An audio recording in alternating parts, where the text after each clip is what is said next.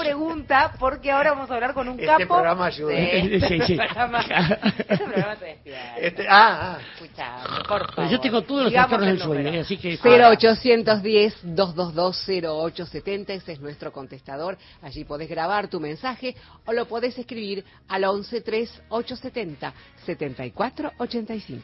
¿Tenés problemas de sueño? Tengo mucho, pero hace muchos años. Este. Yo también, Sí. horrible. Ah, Yo tengo uno que no sabía que era un tipo de insomnio hasta que escuché a una de esas personas que saben mucho, que se llaman médicos en general, que son geniales, Sí.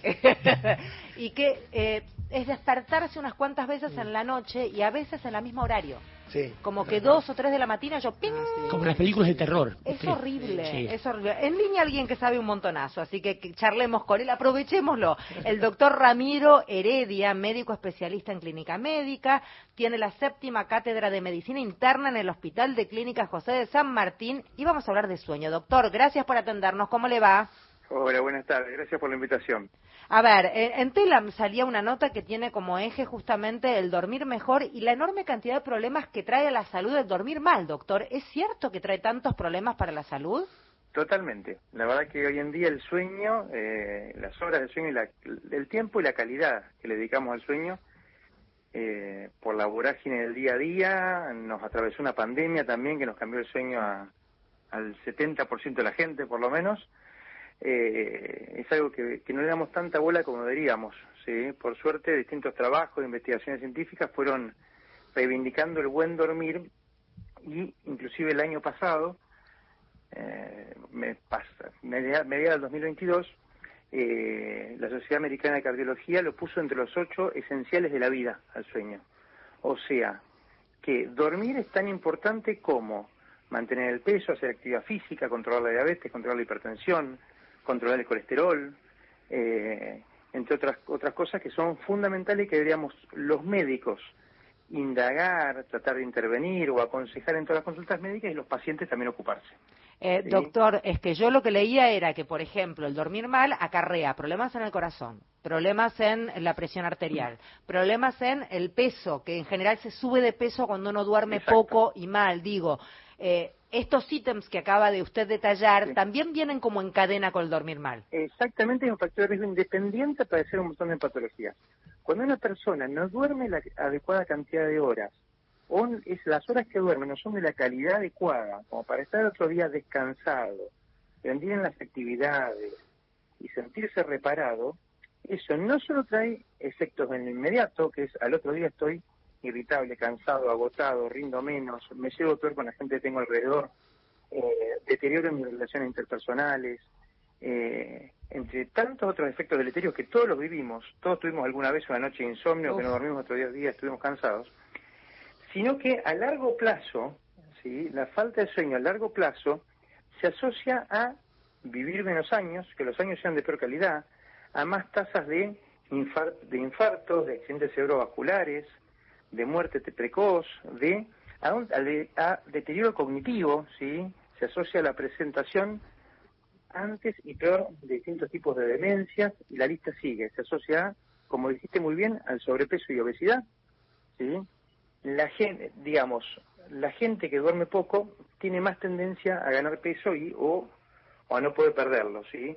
Hicieron un trabajo hace un tiempo en una universidad de Estados Unidos en el cual eh, tomaron a 44 personas, las siguieron durante un mes, las 44 personas eh, se les controló lo que comían, el peso y la presión arterial y distintos parámetros. A la mitad le hicieron, eh, le dieron recomendaciones para mejorar su sueño y a la otra mitad no. Al inicio del trabajo todos dormían en promedio seis horas y eran adultos de la media.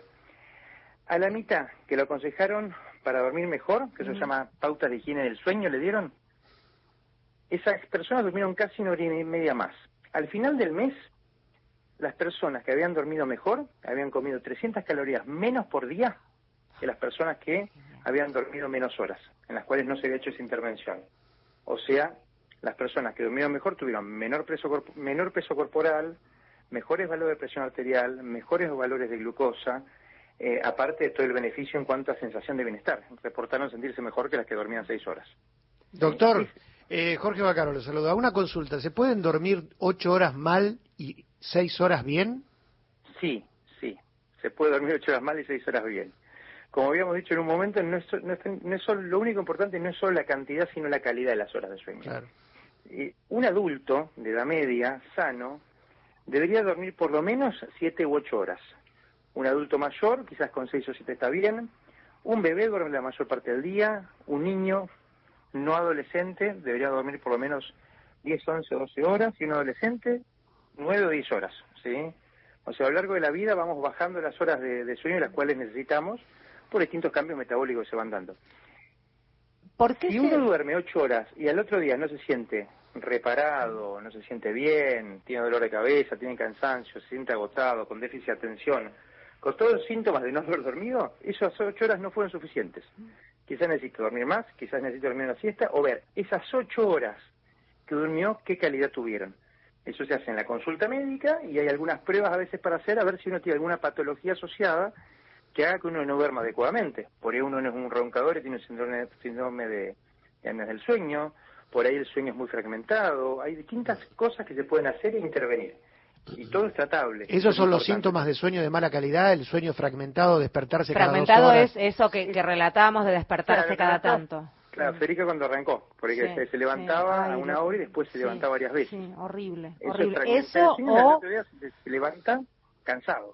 o agotado. sentir que uno no duerme profundamente, sentir que uno dormita toda la noche sin entrar en ese sueño reparador. Eso también pasa. Claro, ese sueño reparador, que es el sueño de, que le decimos de, de ondas lentas, que es una fase del sueño en especial en la cual, en la cual eh, nos dormimos profundamente y nos desconectamos, eh, es importante que ese ciclo se dé varias veces en la noche. A veces no llegamos a eso, a veces se ve interrumpido o a veces el lugar o las condiciones en que procuramos dormir no son las adecuadas.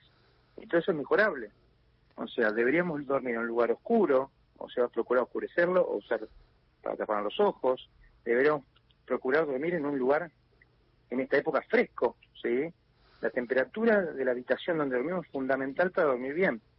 E inclusive recomendaciones de sociedades científicas que hablan que la temperatura del cuarto debería ser entre entre 15 y 19 grados. Opa. Promedio 18, cosa que está lejos de lo que hacemos Sí, todos. sí. Nos va a matar la gente del sur Sí, probablemente pensaba norte, pero bueno. Estaba pensando eso en la Claro. cuenta. Y los neumonólogos también nos van a matar. Los neumonólogos recomiendan para dormir algunos grados más. Pero está visto que el calor fragmenta mucho más el sueño durante la noche y disminuye los momentos de que estamos con sueño de ondas lentas, ese sueño reparador, disminuye la fase del sueño REM, que es cuando soñamos y hay un montón de procesos que dependen de esa fase de sueño, no tanto como el frío, ¿sí? El frío no interfiere tanto con el sueño, si tenemos tanto frío como para tener escalofríos o tiritar, sí, Claro. pero si lo prevenimos o nos tapamos o, o nos abrigamos un poco, eh, vamos a dormir mejor en un ambiente frío. ¿Cuánto incide la edad en la calidad del sueño? Bueno, eh, está bien eso. Como habíamos dicho, nosotros de bebés dormimos la mayor parte de nuestra vida. Sí. ¿sí? Y cuando estamos terminando nuestra vida o cuando vamos pasando los años, eh, dormimos mucho menos y con menos nos, nos, no- estamos bien a veces, ¿sí? Eh, el sueño, el, el tiempo va disminuyendo y la calidad depende mucho de lo que uno haga también. No quiere decir que un adulto mayor tiene que dormir mal. Un adulto mayor debería dormir bien. También como debería dormir un bebé, como debería dormir un niño. Hay que ver qué está pasando para que tenga un sueño de mala calidad. O por lo menos deberíamos procurar que tenga un sueño de buena calidad esa persona. ¿La cuestión hormonal no tiene que ver con lo- la calidad del sueño? Sí, las hormonas tienen muchísimo que ver. ¿sí? Nosotros tenemos, a ver, nuestro cuerpo está regido por relojes biológicos, que son los famosos ritmos circadianos, en los cuales hay hormonas que suben, hormonas que bajan y mediadores neurológicos que suben y bajan y van cumpliendo funciones. Eh, la hormona del sueño, que nosotros la vemos, la escuchamos y cada tanto tenemos nueva referencia, es la melatonina, que es una hormona producida normalmente en una parte del cerebro que es eh, que se llama glándula pineal y cuya producción aumenta cuando empieza a bajar el sol y disminuye hacia la mañana es cuando nos empezamos a despertar. Eso tiene mucho que ver.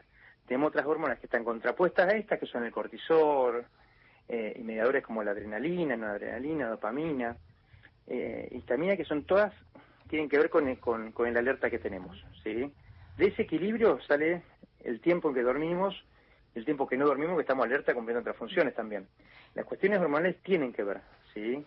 Eh, las hormonas sexuales tienen que ver también con el sueño, la calidad del sueño que tenemos. Eh, también tiene que ver si tenemos alguna enfermedad asociada, asociada a hormonas. Por ejemplo, hay gente que tiene enfermedades de la tiroides, de la glándula tiroides, y por cuestiones que está la glándula tiroides en más o en menos función, produciendo más o menos hormonas tiroideas, o T4 o levotiroxina, eso afecta también el sueño. ¿sí? Por eso, una persona que tiene un trastorno del sueño, generalmente crónico, por uno habitualmente llega a la consulta cuando tiene más de 3, 4 meses de, consulta, de, de, cambios en el sueño, primero hay que ver qué le está pasando en el entorno, después hay que ver si tiene alguna enfermedad médica asociada, ¿sí? y tratar de procurarlo, qué factor de riesgo tiene y ver qué, qué más, en qué más se lo puede ayudar.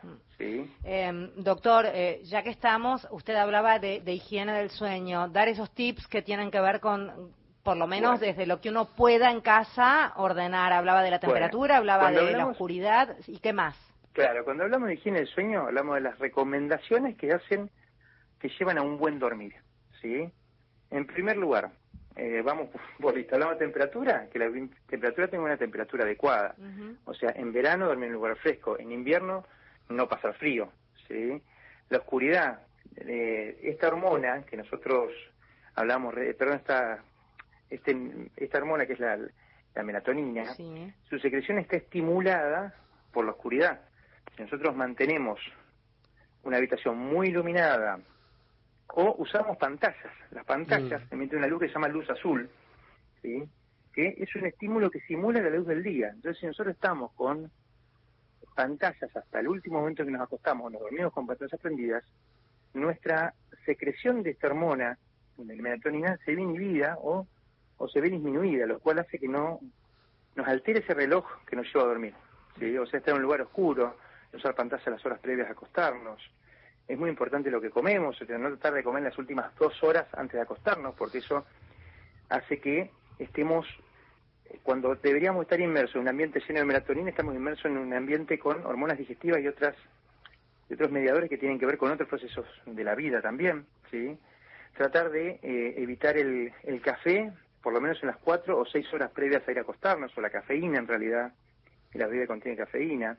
Evitar el consumo de azúcar en la noche, me va a matar alguno, pero bueno, las, las gaseosas o las golosinas tienen azúcar, el azúcar es un estimulante del sistema nervioso, y aparte en épocas de calor, el metabolismo del azúcar aumenta la temperatura corporal, lo cual no nos ayuda para dormir. Bien. Eh, doc, y eh, ya lo dijo usted, pero reforzarlo eh, cuando pasa un tiempo, consultar a un médico y no recurrir a, al botiquín o a mi amigo me recomendó esta pastillita porque duerme bárbaro. La mayor parte de las personas que tienen trastorno del sueño lo van a corregir sin medicación. Bien. En algunas personas puntualmente van a necesitar alguna medicación de acuerdo a que se detecte, pero siempre requiere una consulta médica. Bien, bien. A ver, eh, tengo dos preguntas de la gente. ¿Puedo, en un minutito responderlas rapidito? ¿Se puede? Bien. Hola compañeros, al que tenga problemas de sueño que pruebe con salir a trotar una hora y a los cinco días va a comprobar que le cambia la vida. Yo trabajo en salud en un área rural y como nunca ocurrió acá, comencé a recibir consultas por problemas de sueño. Formé un grupo y comenzamos a hacer ejercicios. El problema se revirtió antes de la semana. Nos lo cuenta Rubén Sánchez de Ramón Castro. Coincide, Doc, que la actividad física... Con Rubén coincidimos, faltó aclarar el horario y la actividad física. Mm. ¿sí? La actividad física regular es uno de los ocho esenciales de la vida, lo que habríamos hablado junto con la hipertensión, el sueño, la diabetes, controlar todo eso. La actividad física idealmente para ayudar en el reposo nocturno es hacerla en la mañana. Bien. Alejado por del, horario en que nos vamos a dormir por lo menos cuatro horas. ¿sí? Inclusive hubo un trabajo en el cual agarraron un grupo de personas, a uno les tuvieron intervención y a otro iban a hacer actividad física en la mañana. Los que tuvieron actividad física en la mañana, o sea, durmieron media hora en promedio más que los, que los que no habían hecho actividad física. O sea que eso está demostrado, está muy bien, pero hay que tratar de orientarlo a las primeras horas del día y más ahora, en la época con el calor que estamos viviendo, que debíamos evitar las altas temperaturas. O sea que, que, bueno, preferentemente en la mañana, sino a la tardecita, pero alejado de la hora que nos vamos a dormir. Y la última. Nos dice Susana de Caseros que hace bastante no logra dormir a partir de las 5 de la mañana, más allá de la hora en que se tenga que levantar, y dice que toma un comprimido de tilo, valeriana, etcétera, todas las noches, pero sigue igual. Bueno, bueno. No hay, ninguna, no, hay una recomendación formal para tomar eh, valeriana, por más que hay algunos té que sabemos que tienen cierto efecto sedativo, mm. pero no hay una dosis de té para que tomen. ¿sí?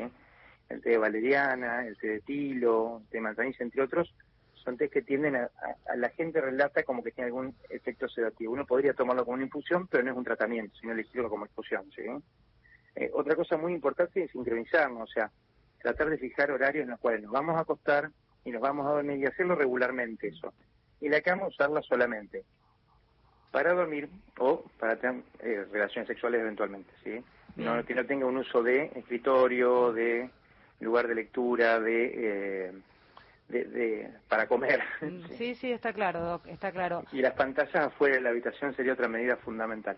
Doctor, mil gracias eh, por charlar con nosotros y ojalá allí en, casa haya ayudado esta charla, porque la verdad es que es un temón, es un problemón que, que todos sufrimos en algún momento. Así que bienvenidos sean las soluciones que usted aporta. Gracias. Un placer, muchas gracias por la invitación. El doctor Ramiro Heredia es quien estaba hablando, médico especialista en clínica médica.